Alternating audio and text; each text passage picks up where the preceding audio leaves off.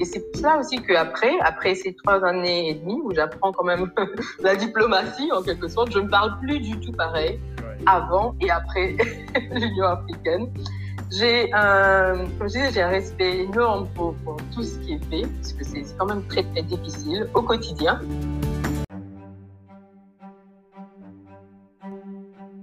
Hello, ici Malik de Choose Mentor.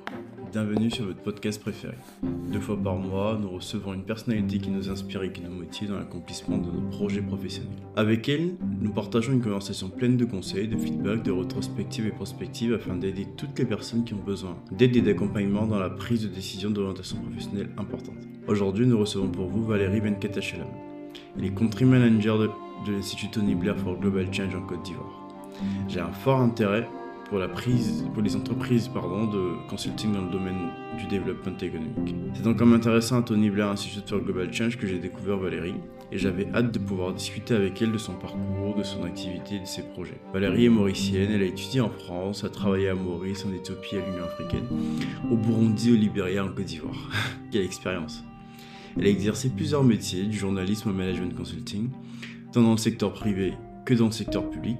Et dans cet épisode, vous apprendrez à connaître Valérie, à comprendre les ressorts de ses changements d'activité, de ses prises de challenge. Vous apprendrez aussi à me connaître, car sous les impulsions de Valérie, je me livre pas mal sur ma propre carrière. J'évoque notamment les méthodes de raisonnement tactique apprises à Saint-Cyr et d'autres fondamentaux que j'ai retenus de ma précédente carrière militaire et que je continue à appliquer dans mon métier de consultant. Nous avons passé un moment plein de générosité et nous sommes heureux de vous partager cette conversation. Voilà, voilà. Hyper important, je me permets de vous le demander. N'oubliez pas de partager nos épisodes autour de vous et de laisser un petit commentaire sur Apple Podcast si possible, en plus du commentaire. Vous changerez peut-être la vie de quelqu'un et vous ferez surtout deux personnes très heureuses, moi-même et Audrey. Excellente journée. Au revoir.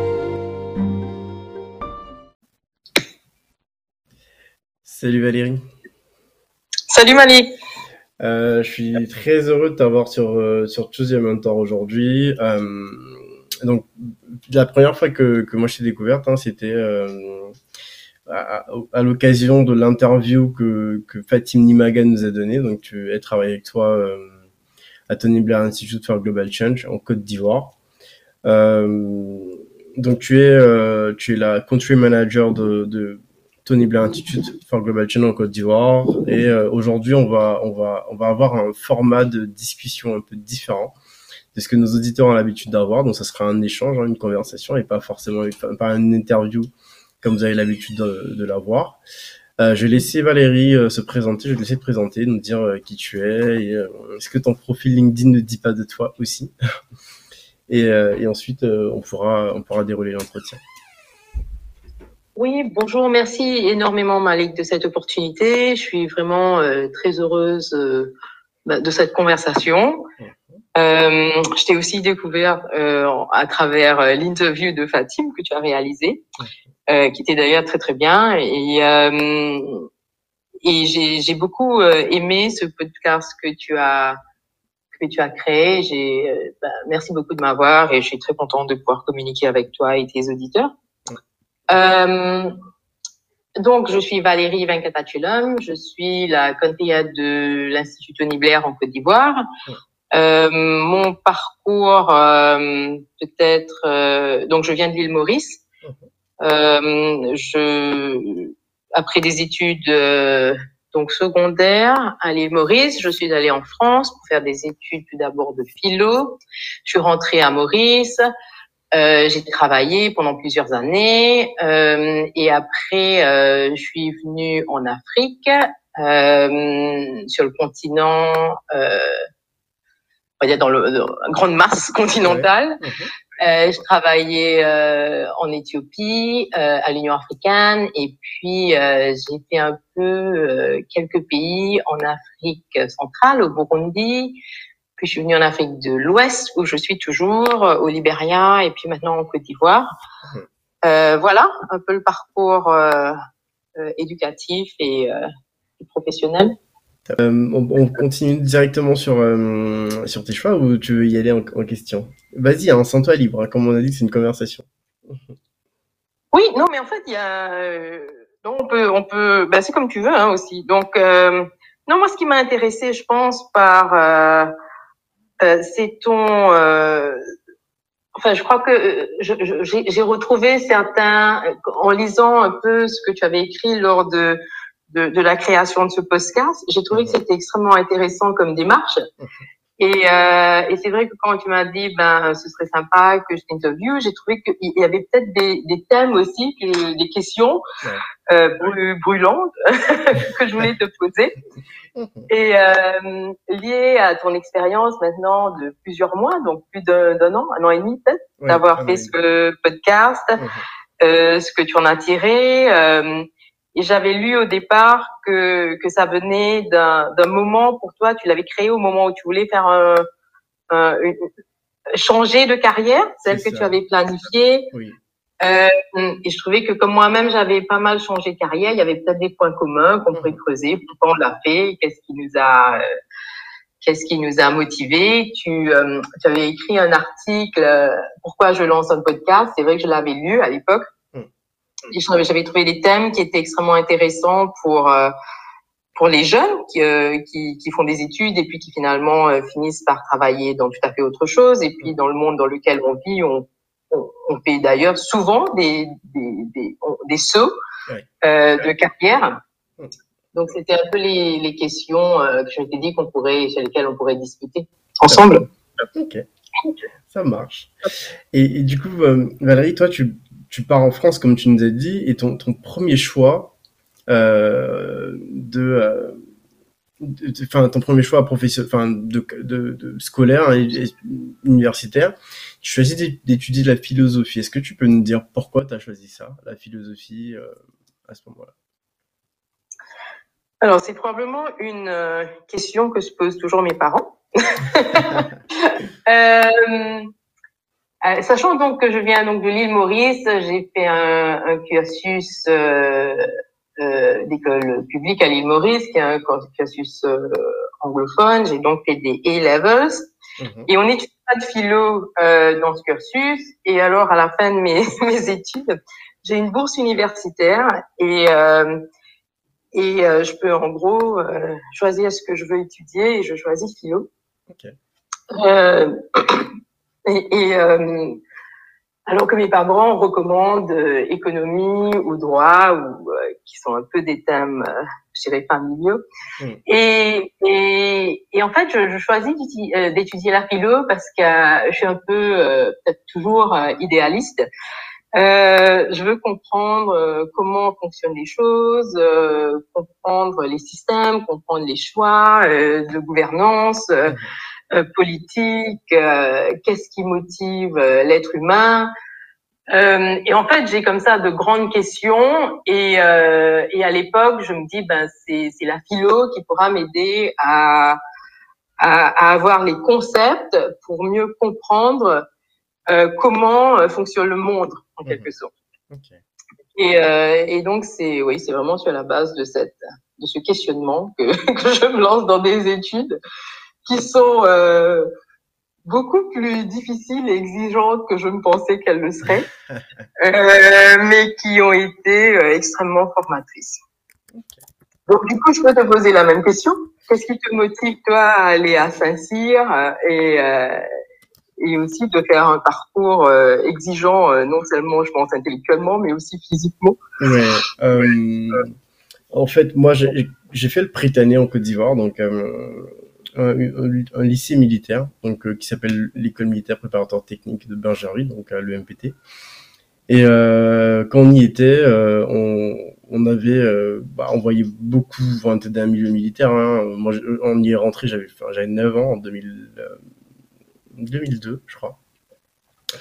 Et de 9 ans à, à 16-17 ans, on y était, donc on voyait pas mal pendant les cérémonies, les chefs d'état-major passer, on voyait pas on voyait tout le gratin militaire et euh, forcément on s'identifiait un peu à eux en se disant bah voilà enfin est-ce que euh, dans, dans 10 ans, 15, 20 ans, est-ce qu'on pourrait pas être à leur place et compagnie? Et donc, quelque part dans le coin de ma tête, il y avait cette carrière militaire là. Euh, mais en même temps, après, quand j'ai eu mon bac, j'ai fait un, une fac de droit. J'ai choisi d'aller en droit, donc j'ai fait une fac de droit et j'ai adoré ça. C'était jusqu'aujourd'hui, je me considère encore à certains points comme juriste. Et, euh, et pendant mon cursus de droit, euh, il y a eu, y a eu l'ouverture, la possibilité de passer le concours de Saint-Cyr. Donc, enfin, j'avais pris le choix de, de, faire une carrière de juriste, hein, de devenir soit avocat ou magistrat. J'étais dans cette réflexion-là. Et euh, le concours de Saint-Cyr, qui avait été stoppé à cause de la crise en Côte d'Ivoire, a été euh, réinstitué. Donc, il y avait de nouveau la possibilité d'aller à, à Saint-Cyr.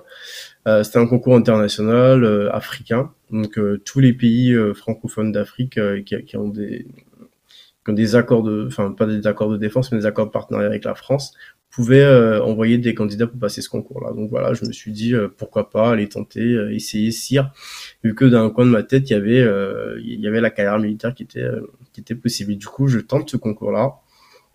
bon bah j'ai réussi par la chance et par par le travail aussi. Hein.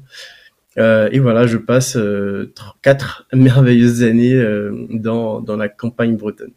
Donc voilà comment j'y arrive à Saint-Cyr. D'accord. Et alors après, tu, tu te lances donc dans ta carrière militaire, c'est ça? Ouais. Après, donc pendant, pendant ces quatre années, hein, je suis hyper, hyper idéaliste et très motivé à à faire une carrière militaire, à, embrasser le, la voie des armes, à devenir officier.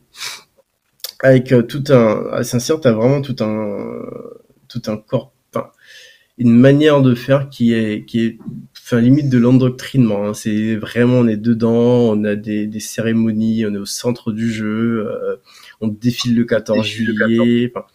c'est, euh, il y, a tout un environnement qui, qui envoie la chose militaire et qui, qui qui pousse au sacrifice, et la formation. Après, l'avantage de la formation à Saint-Cyr, c'est qu'elle est à la fois académique. Donc, j'ai fait un master de, de, management des hommes et des organisations avec une majeure en relations internationales et stratégie. Et à la fois euh, une formation militaire qui, me conférait le grade de lieutenant à la sortie de Saint-Cyr. Je euh, choisis de rentrer en Côte d'Ivoire euh, qui est mon, enfin, le pays duquel je viens, et, euh, et j'exerce dans l'armée en Côte d'Ivoire pendant un peu plus d'un an. Euh, sauf que bah, malheureusement, comme je dis, hein, enfin comme je l'écris aussi dans dans mon texte, c'était cette carrière-là que j'avais envisagée. J'avais j'avais pas envisagé une autre carrière, hein, donc c'était un peu le seul truc que j'avais pensé faire. Sauf que en rentrant en Côte d'Ivoire et en commençant à exercer ce métier-là, je me rends compte que pour pour X raisons, hein, pour un million de raisons, que euh, que ça me conviendrait pas. C'est pas en soi le métier qui me plaît pas ou qui me convient pas, sinon j'aurais pas tenu euh, exactement les quatre années à Saint-Cyr.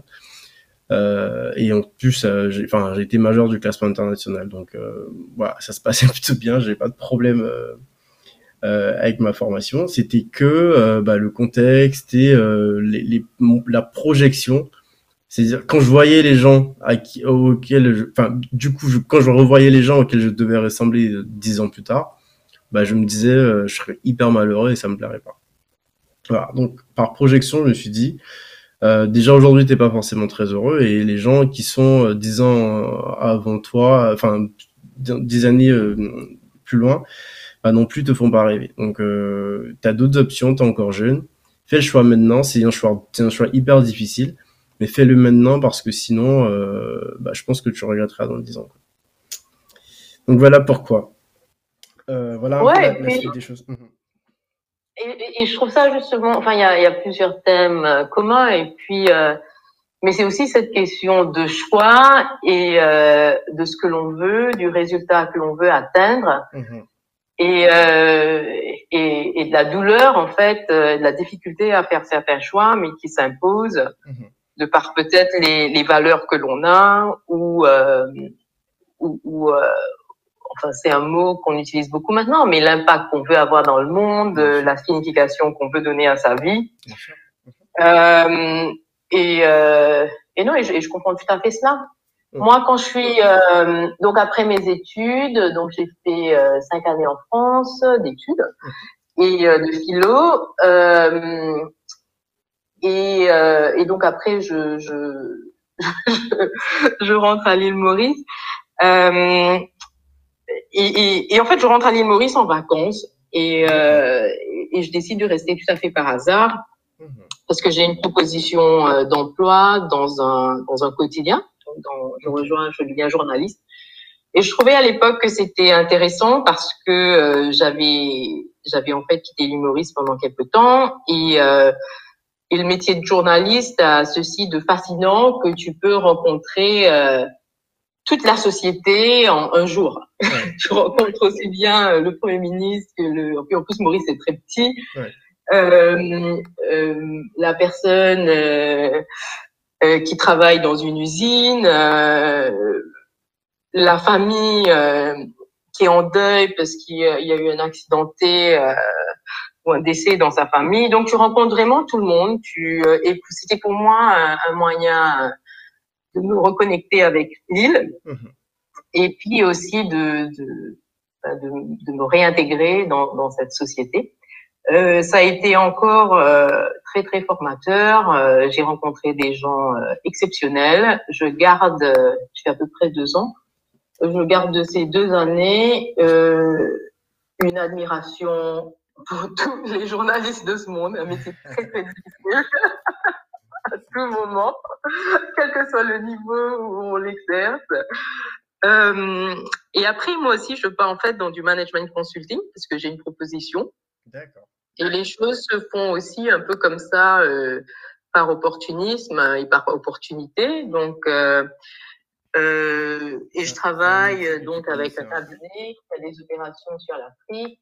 Euh, je travaille en partie à Maurice et en partie au Malawi. Mhm. Et, euh, et, après une année, je rejoins encore, à, à, cause d'une proposition d'emploi, une toute petite, une boutique agency, comme on dit, de, de de com et de marketing qui euh, dont, dont la fondatrice et la gérante euh, recherchaient quelqu'un pour l'aider à, à faire grandir son business. Et j'y ai passé euh, 4 à 5 années, je pense, okay. exceptionnel. Une toute petite équipe, mais ce qui m'a, euh, ce que j'ai compris de moi à ce moment-là, c'est c'est le fait de vraiment euh, aimer euh, faire grandir les choses. Okay. Euh, la gestion, euh, la responsabilisation, euh, l'autonomie d'action et, et, et, vraiment de travailler avec les gens, mais vers un vers un objectif de, de croissance. -hmm. Donc ça m'a ça m'a extrêmement plu. Ouais, donc ça c'est la deuxième partie, je dirais, de, de ma carrière. Et du, enfin, pour passer du journalisme au management consulting, euh, tu t'apprends comment en fait? Parce que, enfin, euh, tu apprends sur le tas. Est-ce que comment tu comment tu deviens un management consultant? Bon, en fait, c'est là où ma carrière de, enfin ma carrière, mes, mes études de philo euh, m'ont énormément aidé. Mm -hmm ce que ce enfin ce que j'en retiens c'est pas ce que dit euh, Descartes ou Kant ou Aristote ou, euh, ou quiconque d'autre mais euh, outre le fait que enfin ça m'a vraiment formé à, à, voir le monde et à interpréter le monde de différentes manières mmh. ça me pose je, je, pense que j'en ai retenu une grande capacité de questionnement et de et en fait d'apprentissage de, de, beaucoup d'autres choses. Okay. En fait, j'ai appris à apprendre. Oui, ça c'est oui. le plus important, c'est clair.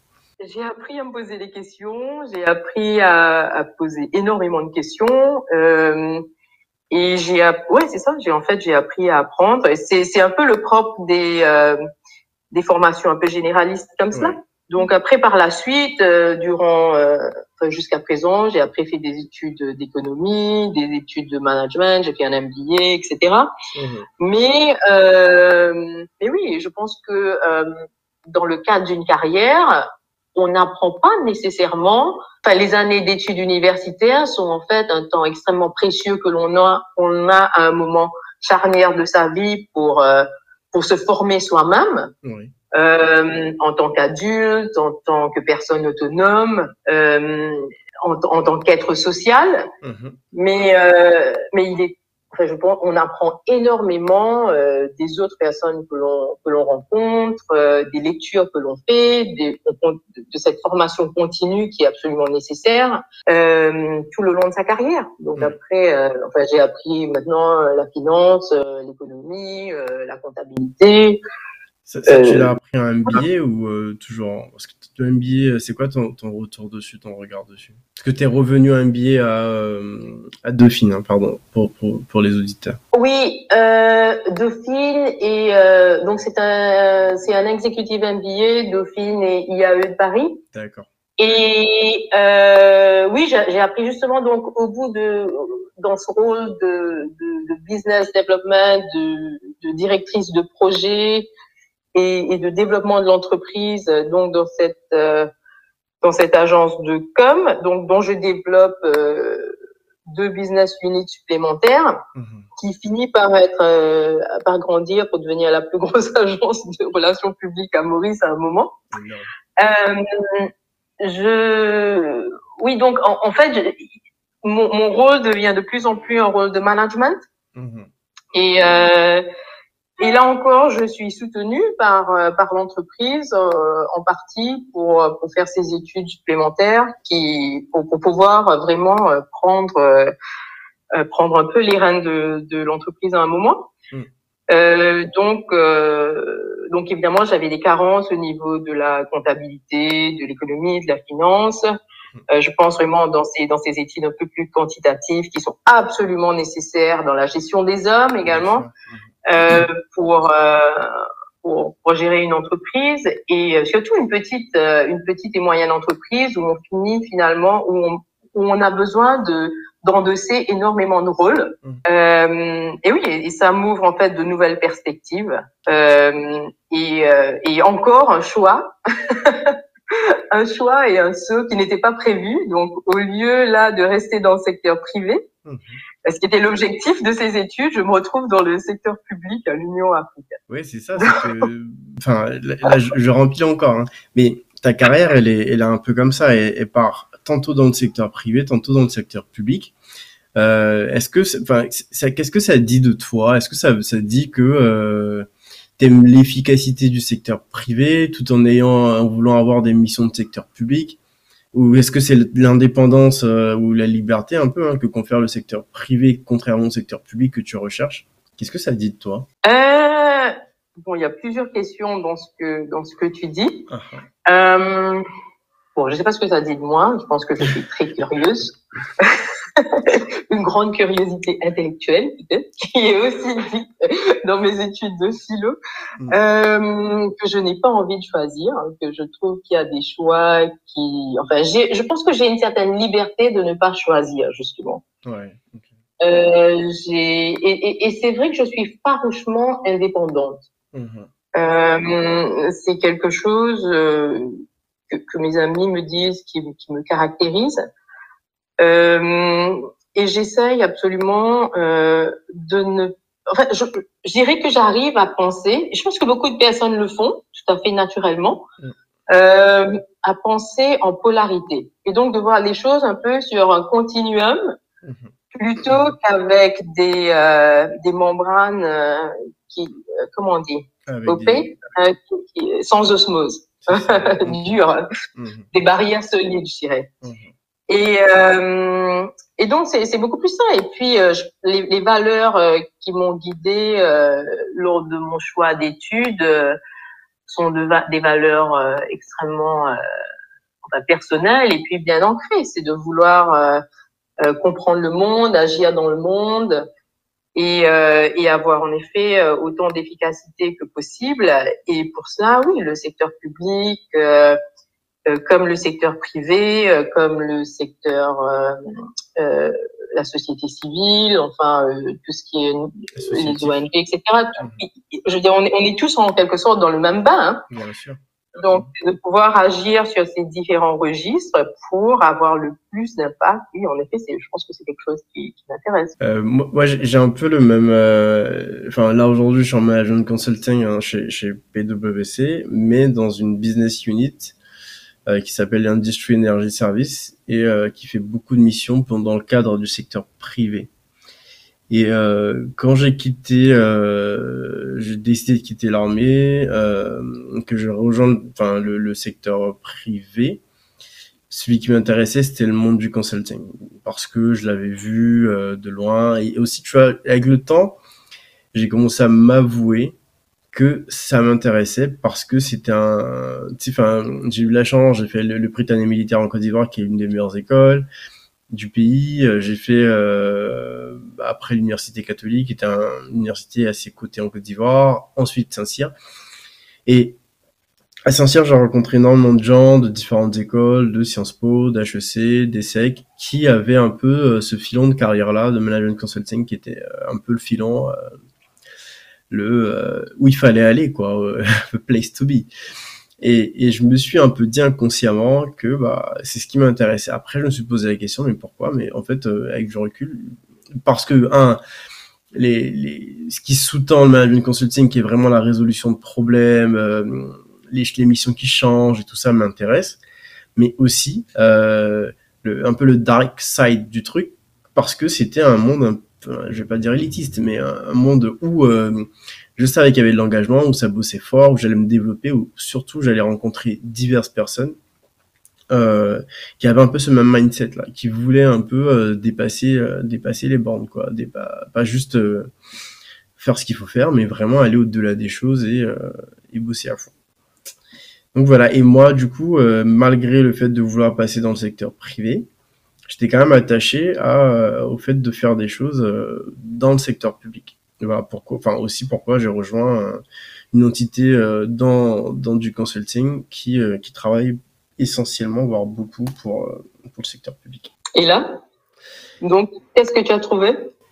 Euh, bah, Enfin, c'est assez ambivalent parce que je suis, je suis, enfin, je suis plutôt, je pense que je suis plutôt content et fait pour le secteur euh, privé parce que euh, pareil avec du recul pourquoi est-ce que je me sentais pas à ma place dans, dans un monde militaire? Parce que je pense que euh, l'une des valeurs ce que je mets au-dessus de, de tout pour moi il y a, y a, un truc que, que ma coach Odile Bokandé-Kofi que j'ai interviewé aussi dame exceptionnelle m'avait m'avait fait faire. C'était le motivational factor grid.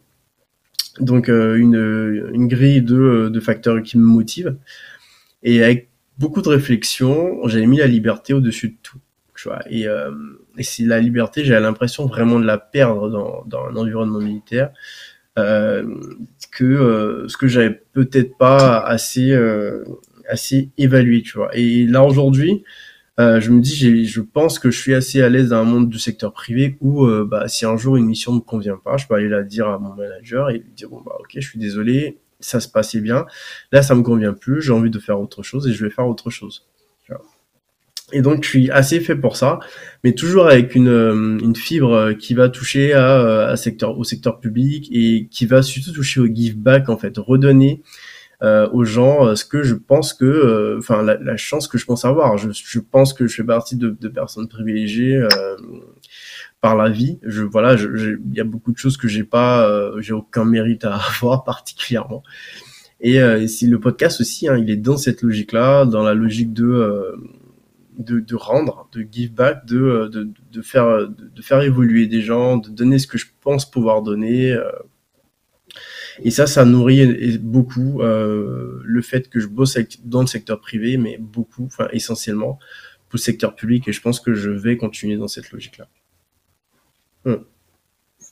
Oui, oui, non, moi je comprends très bien ça. Moi, euh, bah, c'est vrai que quand j'étais, bon, moi maintenant, je travaille, euh, je travaille, je suis dans le secteur privé. Hein, oui. l'institut Univers, euh, c'est pas, c'est pas un institut public, forcément. Et euh, mais euh, c'est vrai que j'ai aussi fait ce choix euh, alors que j'étais à l'Union africaine, où j'étais euh, pendant à peu près euh, trois ans et demi, quatre ans, mmh. où j'étais un membre du staff, donc où j'étais interne. Euh, et euh, je dois dire que venant du secteur privé, Mmh. pour aboutir à l'Union africaine. Alors, euh, c'était un choix. Hein, c'était vraiment je pas d'y aller puisque ça m'intéressait. Je voulais savoir euh, qu'est-ce qui se fait. On en entend parler. Euh, et, euh, et, je découvre une organisation fascinante j'apprends encore énormément de choses, notamment le rôle du politique et puis de la politique. j'apprends j'apprends à être moins critique également. Donc là, vraiment, je crois que ça, c'est une, c'est un grand apprentissage. Eh, eh ben, T'apprends à être moins critique, pourquoi? Parce que, enfin, nous, étant à l'extérieur, franchement, on est très critique de l'Union africaine, on estime que ça va assez vite. pareil, des Ce que je comprends tout à fait, moi aussi, j'étais très, très critique. Pour ça, euh, animé par, euh, par encore cet idéalisme de, tu vois, soit le changement que tu veux voir dans le monde. Mais Donc, je décide d'y aller. Tu es moins critique parce que tu, tu penses. Ah oui, oui, non, je suis beaucoup moins critique. Mais parce que c'est Ah, je suis moins critique de tout, en fait. Mais pourquoi? Euh, ben parce que quand de l'intérieur, on se rend compte que les choses sont beaucoup moins simples que ce que l'on croit. Ouais. Il y a beaucoup beaucoup de personnes qui euh, qui sont animées d'une euh, de, de, beaucoup de bonne volonté. Mhm. euh, il y a des compétences exceptionnelles dans des dans des instituts euh, publics. Euh, africains ou autres, hein, je veux dire ça, qui attirent quand même des personnes de valeur. Bien sûr. Euh, et, euh, et puis, en fait, on est pris comme ça dans un jeu, euh, dans un jeu politique euh, qui sont euh, qui sont à tous les niveaux. Mmh. Et c'est vraiment en fait l'exemple même d'une société, quoi, d'une sorte de microcosme.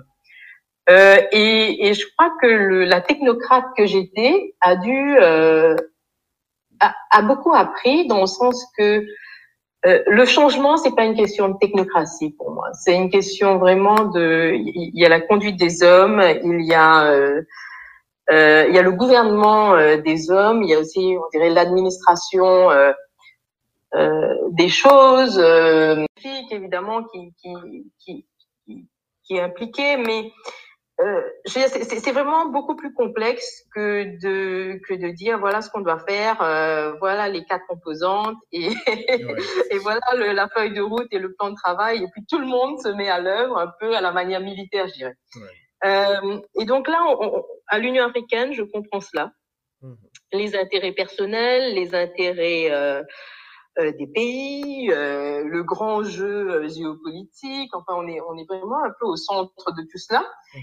Et puis euh, quand même la volonté, euh, une institution qui est créée par des par des par des États en vue de promouvoir euh, quand même l'Afrique et ses États ensemble. Donc il y a, y a, quand même une volonté commune qui a du mal après à se manifester et c'est pour cela que, et en fait, le, le, le rôle de l'organisation est un peu comme ça un rôle supranational. Et, et c'est pour cela aussi qu'après, après ces trois années et demie où j'apprends quand même la diplomatie en quelque sorte, je ne parle plus du tout pareil avant et après l'Union africaine.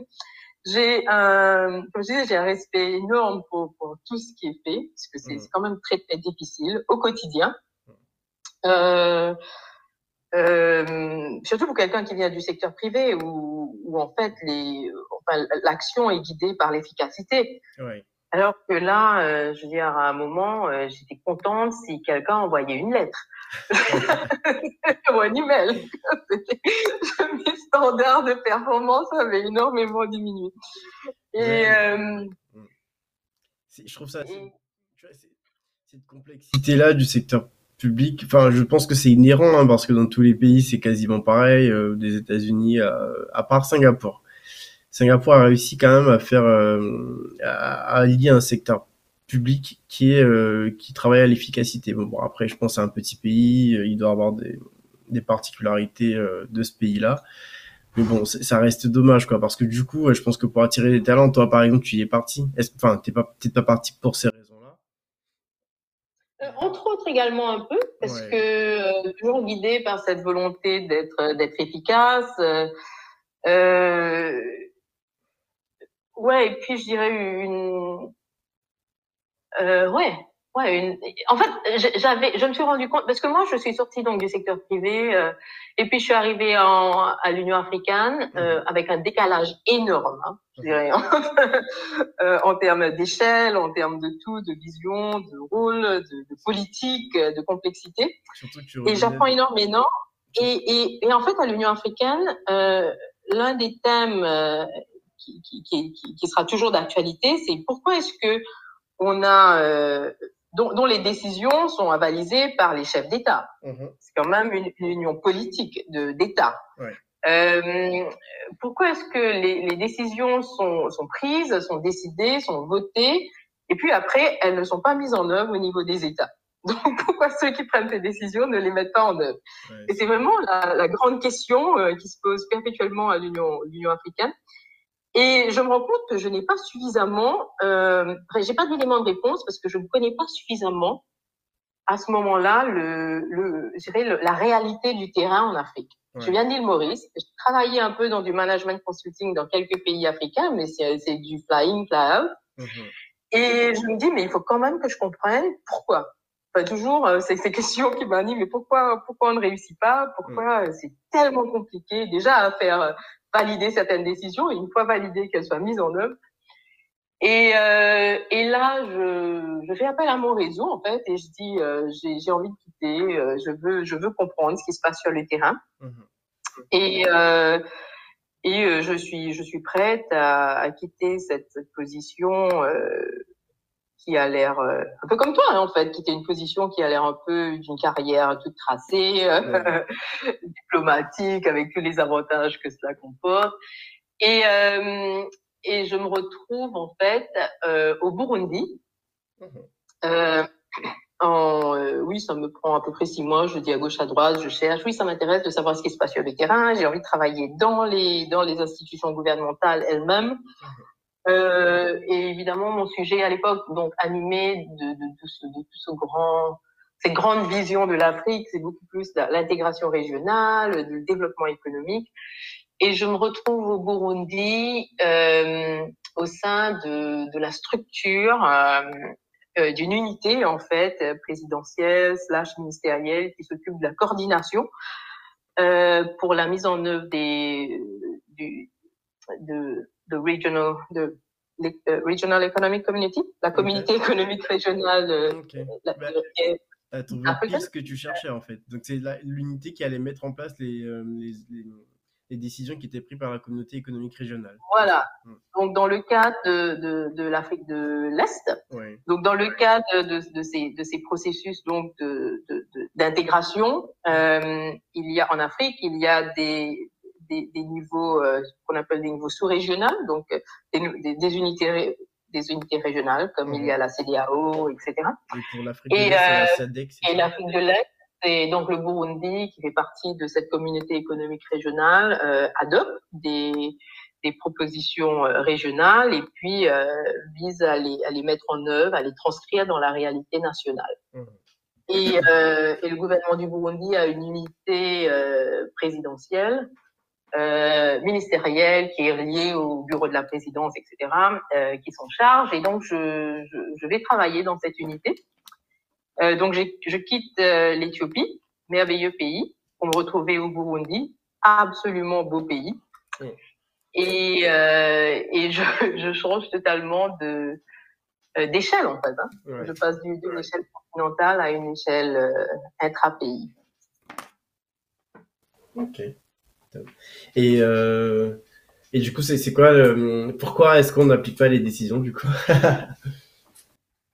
Bah, parce que non, mais parce que c'est juste euh, la, réalité euh, des pays et aussi. Enfin, c'est là que je, on se rend compte déjà à l'Union africaine, mais je veux dire au, au, niveau des pays, les priorités entre les priorités quotidiennes de, juste de gestion du pays, les réalités sociales, les réalités économiques, mmh. et puis les capacités d'intégration de, de, cette multitude de décisions qui sont prises, il y a quand même un grand décalage. Mm. Euh, et, euh, et, ouais, et, et, donc là vraiment, c'est une question de vision d'État, euh, de qu'est-ce qui est prioritaire. Euh, et c'est des décisions, euh, quels sont les modes de gouvernance que, que l'on veut mettre en place, euh, c'est des décisions et de la souveraineté de l'État en quelque sorte. Hein. Ouais. Euh, donc, c'est des décisions que chaque pays doit prendre par rapport à son contexte, par rapport euh, aux mouvements euh, sociaux et politiques qui l'animent également, euh, par rapport à sa capacité d'investissement, ouais. par rapport à son développement infrastructurel. Et, euh, et ouais, donc, donc oui, c'est différents niveaux de complexité, mais, mais j'ai j'ai trouvé beaucoup de plaisir à travailler comme ça, et ça a été encore euh, des moments d'apprentissage vraiment au Burundi, euh, qui se sont, euh, bon, malheureusement, cette expérience s'est terminée de manière un peu abrupte avec euh, avec la crise politique du Burundi en 2015. Euh, et mais ce qui m'a permis de rejoindre euh, euh, l'Institut Tony Blair, qui était une organisation que pour lequel j'avais postulé deux ou trois ans avant, mais où je où, où on avait eu plusieurs conversations, mais comme j'étais déjà prise dans des dans des euh, dans des, des autres euh, emplois ou fonctions, euh, je n'avais pas encore euh, je n'avais pas encore rejoint. Okay. Ce qui m'emmène en Afrique de l'Ouest. Ok, top. Ok. À toi ou je continue? Euh, non, bah écoute, euh, non, je pense qu'on a parlé de ton changement de cap et aussi donc toujours ton intérêt pour le secteur public, mais peut-être en travaillant dans le secteur privé, ouais. ce qui, euh, ce qui est un choix. Je pense qu'une une des choses bon, dont moi j'ai parlé, mais que tu n'as pas peut-être encore euh, vraiment explicité, c'est euh, Qu'est-ce que tu retiens actuellement de ces études que tu as faites? Comment est-ce que cela guide euh, euh ta réflexion peut-être Ouais. et continue de guider ta choix de carrière, la personne que tu es devenue, avec le recul encore, comme c'est ce qui finalement on est en train de faire aujourd'hui. Euh, moi, je suis en, en fait toutes mes études, donc en partant euh, de mon lycée, euh, que- enfin parce que du coup, la, la particularité de toutes mes études, c'est qu'à chaque fois, quasiment à part les études universitaires, euh, la première partie, ont été dans un domaine militaire. Et donc, je pense que les gens qui me connaissent, les proches autour de moi, se rendent compte que c'est quelque chose qui m'a assez, euh, assez, on va dire enfin normé, formalisé, on va dire. Parce que, euh, bon, bah, au Britannique, hein, forcément, à 9 ans, c'était 5 heures, euh, 5 heures le réveil, coucher 21h, 22h. On avait l'étude obligatoire tous les soirs pendant 7 ans de ma vie. Enfin, donc, c'est quelque chose qui, euh, ça n'a pas le même impact sur tout le monde, hein, mais moi, ça m'avait, euh, ça m'avait très formalisé. Donc, je suis devenu très un peu processuel, avec beaucoup de process dans ma vie, beaucoup de, euh, de, de, de, de choses de ce type-là. La fac de droit euh, a un peu eu le même impact, hein, parce que on s'en rend pas assez compte, mais euh, si tu, tu maîtrises la méthodologie en droit, tu as déjà réussi 60, euh, 60% des choses. Hein, c'est que tout est très méthodologique, euh, les exercices et des commentaires d'arrêt, il faut faire quoi à l'introduction, euh, il faut faire un plan de telle manière, ainsi de suite. Et enfin, euh, Saint-Cyr, et je pense que ça c'était le clou, le clou un peu des choses. Donc au-delà du fait euh, de la formation militaire hein, qui, qui forme, qui me formalise, hein, là aujourd'hui j'ai une horloge biologique, peu importe l'heure à laquelle je me couche, je serai debout euh, pour 6h, 6h30, voire un peu avant. Et euh, bon bah du coup forcément je fais beaucoup de sport, un peu moins là maintenant, mais j'en je, ai toujours fait. Et euh, du point de vue euh, intellectuel, euh, tu sais préparer une, euh, enfin deux choses, deux grosses choses. La première chose, c'est que préparer une mission militaire, euh, c'est essentiellement procéduré. C'est, que euh, bah, on avait ce qu'on appelait des cadres d'ordre. C'est un peu comme euh, comme en consulting faire euh, faire une méthodologie de résolution de problème. C'est que à chaque fois que j'allais en mission, bah, avec mes soldats, on allait définir c'est quoi la mission, c'est quoi les objectifs, euh, c'est quoi l'itinéraire Donc, euh, enfin, c'était un cadre d'ordre qui s'appelait MOICP. Donc, C conduite à tenir, P place du chef. Tu vois. Et à chaque fois que j'allais euh, que j'allais me déplacer, que j'allais faire un, un, une mission, un, projet, quelque chose, bah voilà, je, je reprenais un peu mes choses, je, je définissais un peu c'est quoi la mission, c'est quoi les objectifs, c'est quoi les itinéraires? Limite, euh, il y avait un, une autre méthodologie qui est qui est beaucoup enseignée maintenant aux, aux civils euh, qui s'intéressent un peu à la chose militaire, donc qui vont à l'école des hautes études de la défense nationale ou qui font euh, auditeur à l'école de guerre à, à Paris. Euh, ça s'appelle la méthode de raisonnement tactique, où euh, c'est un peu euh, la même chose qu'on retrouve dans le, dans le monde civil avec euh, les, cinq, les 5 W, donc quoi, qui, où, quand, comment et pourquoi à la fin.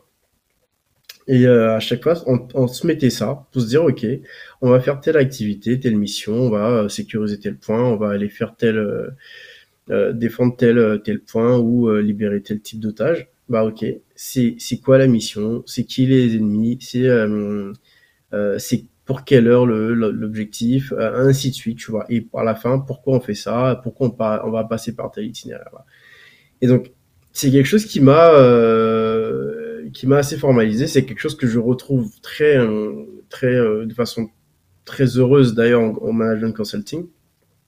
Euh, un peu formalisé comme ça. Mais après, ce que je dis à chaque fois et ce que j'ai l'habitude de, partager aux, personnes avec qui j'ai l'habitude de travailler, c'est que c'est un cadre qui, euh, qui nous permet de réfléchir, mais dans le cadre, il faut avoir la liberté.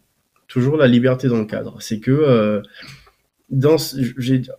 j'avais un cadre pour me permettre de réfléchir et je l'ai toujours, hein, même dans mes projets perso. comment est-ce que je, réfléchis à mes projets perso, mes différentes hypothèses que je formule et sur lesquelles je base ma réflexion.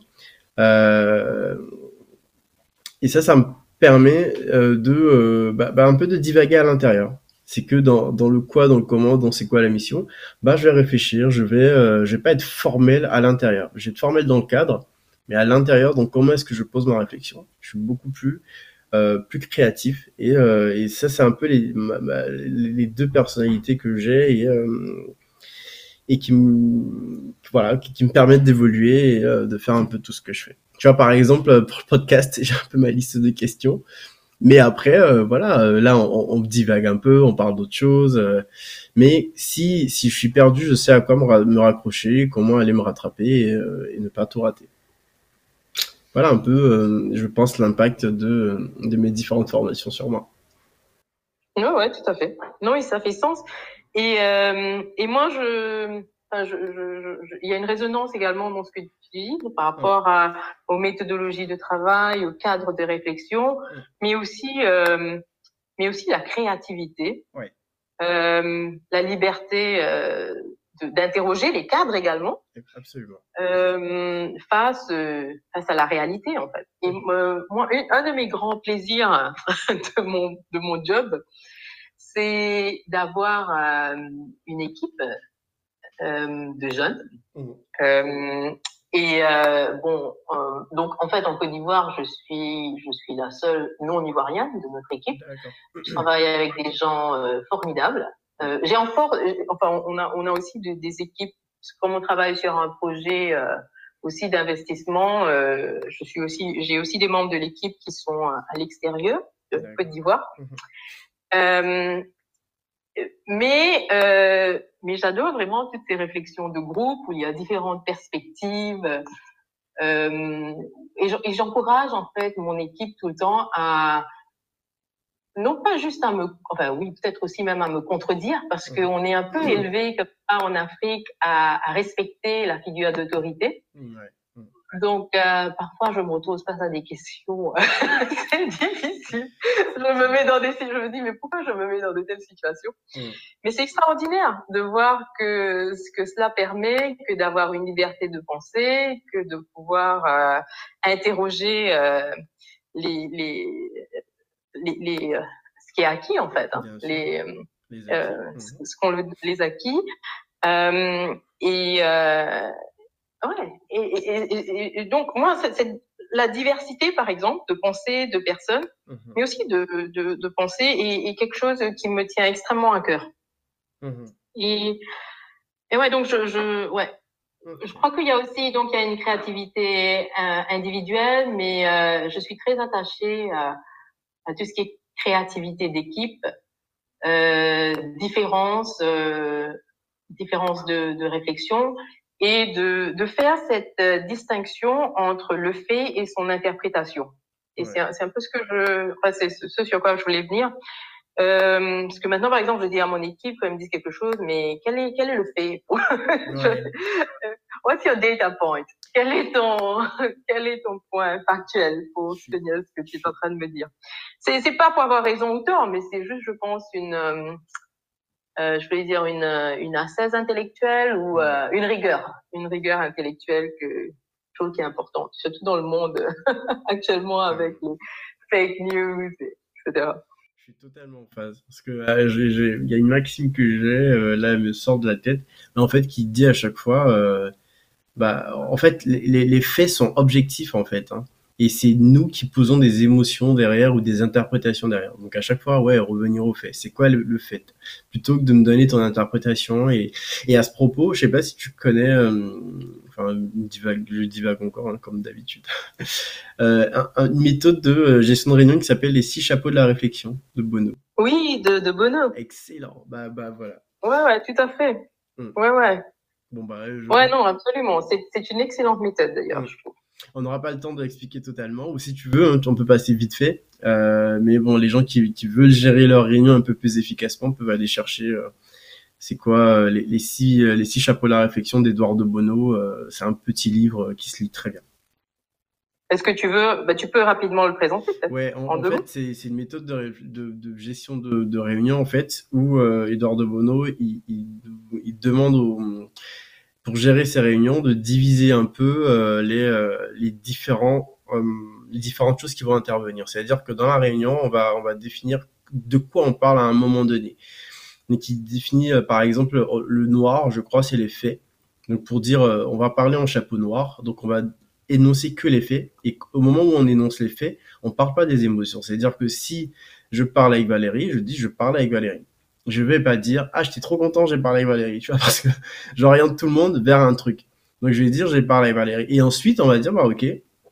Euh, je veux parler en chapeau vert. Donc je vais énoncer mon émotion vis-à-vis de cette situation là et ça permet un peu en fait de euh, bah, de scinder un peu ça. C'est quoi les émotions? C'est quoi les faits? C'est quoi euh, enfin bon, il y a, six, six, six choses un peu différentes. Là ils me viennent pas tous euh, mais voilà, ça permet de scinder les choses et du coup de ne pas mélanger un peu toutes les situations ou euh, de ne pas mélanger les faits des émotions et un peu euh, envoyer tout le monde dans le mur.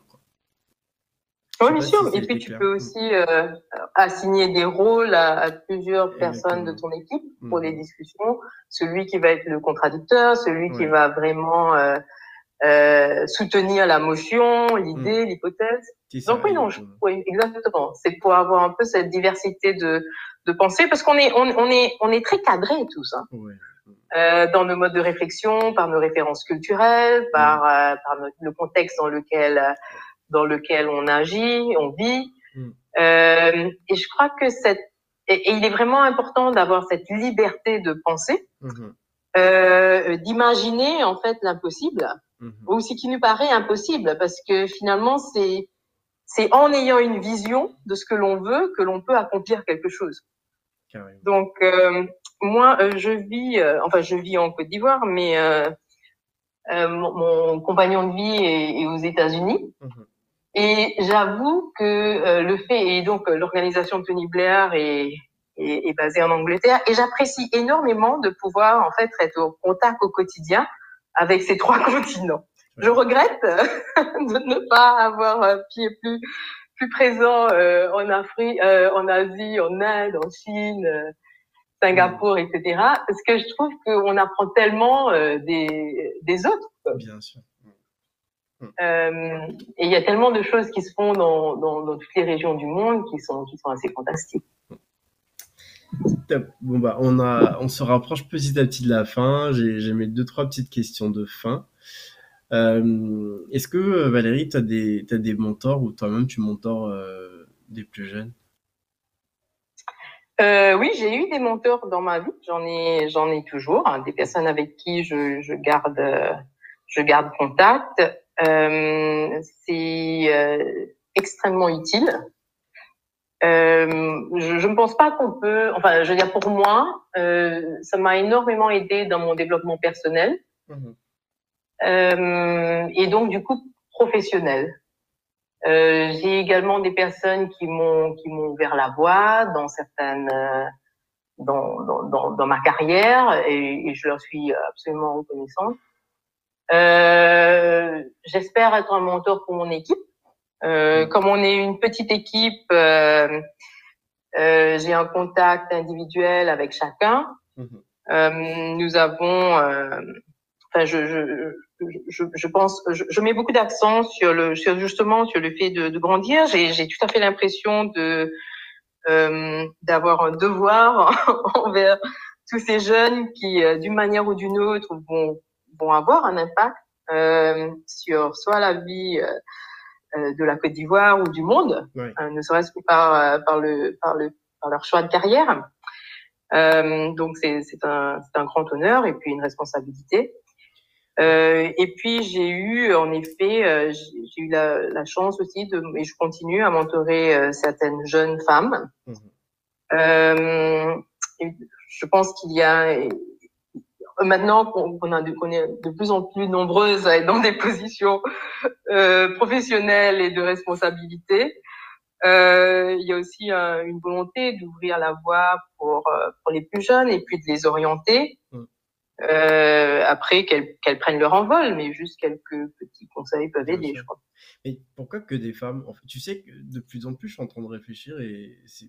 Pas que des femmes, non, mon équipe ah, est. D'accord, non, mais t'as dit tu mentors de jeunes femmes. C'est que je pense de plus en plus à, euh, à, enfin, à proposer une. Tu sais, dans le, dans le cadre de Choose Your Mentor, un programme de mentoring, mais avec des mentors femmes pour des hommes et des femmes, tu vois, parce que je, pense que le leadership, la manière de, diriger des femmes, elle est totalement différente de celle des hommes, et je pense qu'on devrait l'apprendre plus, ou au moins le, diffuser beaucoup plus, pour avoir euh, des méthodes de gestion de, conflits ou de résolution de problèmes qui sont totalement différentes et qui sont pas euh, bah, patriarcales, quoi. tu vois. Je trouve que c'est une excellente idée. Hmm. Absolument une, une, excellente idée. Euh, enfin oui, on s'oriente clairement de plus en plus vers un monde divers, inclusif. Mhm. Euh, en tout cas, je l'espère. et, euh, et, et, ouais, c'est une très bonne idée. Des femmes parce que dans le dans le cadre dans lequel je, je ne m'entends pas que des femmes évidemment, mais euh, mhm. enfin dans le cadre de mon travail professionnel et de mes responsabilités, c'est tout à fait euh, il y a une, une, sorte de parité. Mais après euh, dans le cours d'une vie, des, des, rencontres que l'on fait. Oui, je pense que j'ai rencontré des femmes qui naturellement se sont m'ont demandé un peu de des conseils, oui. euh, ou même une, une sorte d'amitié. Euh, ouais, donc euh, ouais, ça s'est fait un peu tout seul également. Je crois que c'est c'est aussi une réalité que qu'on s'oriente peut-être vers le genre mm. euh, auquel on appartient. Bien sûr. Mmh. Euh, à, juste parce qu'il y a certaines affinités. Ouais. Ok, top. On n'a pas trop parlé de, TBI, euh, de Tony Blair Institute. Est-ce que euh, tu veux en parler vite fait, un peu nous dire un peu ce que ça fait et éventuellement si des gens étaient intéressés pour aller voir ou même postuler Oui, donc, donc l'Institut Tony Blair est une sorte de, comme tu disais, une sorte de management consulting, mais à but non lucratif. Ouais. Donc, euh, on est présent euh, dans, dans, plusieurs pays africains, mais pas uniquement, également dans d'autres parties du monde. En Afrique, je crois qu'on travaille dans une quinzaine de pays. Euh, après, on travaille avec des gouvernements, euh, principalement pour euh, pour euh, soutenir à leur demande ces gouvernements dans dans la mise en œuvre de certains de leurs projets. Euh, mhm. phare. Euh, il y a, je dirais qu'on travaille, euh, donc du coup, étant, étant donné la, la personnalité euh, et de, du fondateur, donc il y a une, il y a, je dirais que c'est un, c'est un travail intéressant dans le sens qu'il, qu'il, qu'il est à cheval un peu sur des priorités politiques, tout en y apportant un soutien technique mhm. et technocratique on a, on a une grande rigueur de travail. Et euh, en Côte d'Ivoire, donc, avec le gouvernement de la Côte d'Ivoire, on travaille sur la transformation, sur, sur l'accélération de la transformation de la carte, qui est quand même en très bonne voie en Côte d'Ivoire. Mmh. Et puis, euh, sur le, la transformation du coton, donc euh, dans le cadre du, du développement d'une industrie euh, du textile et de la confection, euh, qui me tient, j'avoue, particulièrement à cœur, parce que je trouve que ce serait, ce serait un projet euh, transformateur, non seulement pour le pays, mais pour la région. Donc voilà, également, euh, de plus en plus, on a beaucoup euh, soutenu et travaillé avec les États l'année dernière dans la riposte contre la Covid. Mhm. Et on continue en ce sens, accès aux vaccins en particulier actuellement. En sujet d'actualité. Et euh, dans tout ce que l'on fait, en fait, on, on intègre le volet euh, technologie et digitalisation Oui. euh, parce que c'est clairement nécessaire actuellement. Oui. Donc oui, j'encourage. Enfin, l'organisation recrute tout le temps, pas nécessairement en Côte d'Ivoire, mais aussi dans différents pays. Récemment, on recrutait des profils tech euh, au, à San Francisco ou à Singapour. Mm. Donc, euh, il faut. euh, j'encourage vivement tout le monde à aller sur le sur le site euh, institute.global Mhm. et puis de voir les, les opportunités. euh, Ok, excellent. On en arrive à la fin, Valérie. Est-ce que je te laisse le mot de la fin Qu'est-ce que tu veux nous dire pour un petit conseil, une bouteille à la mer ou, au plus jeune? Euh, non, pas vraiment de conseils, mais par contre, merci énormément. J'ai vraiment beaucoup apprécié cette conversation, Malik, qui je Mm. pense qu'on a, on a tous les deux parlé euh, euh, Équitablement. équitablement, mais du cœur en fait, Oui, oui. euh, de manière euh, authentique, Ouais, authentique. comme on dit en français, j'ai oublié, authentique Ouais. et honnête. Et euh, ben, merci beaucoup de cette opportunité.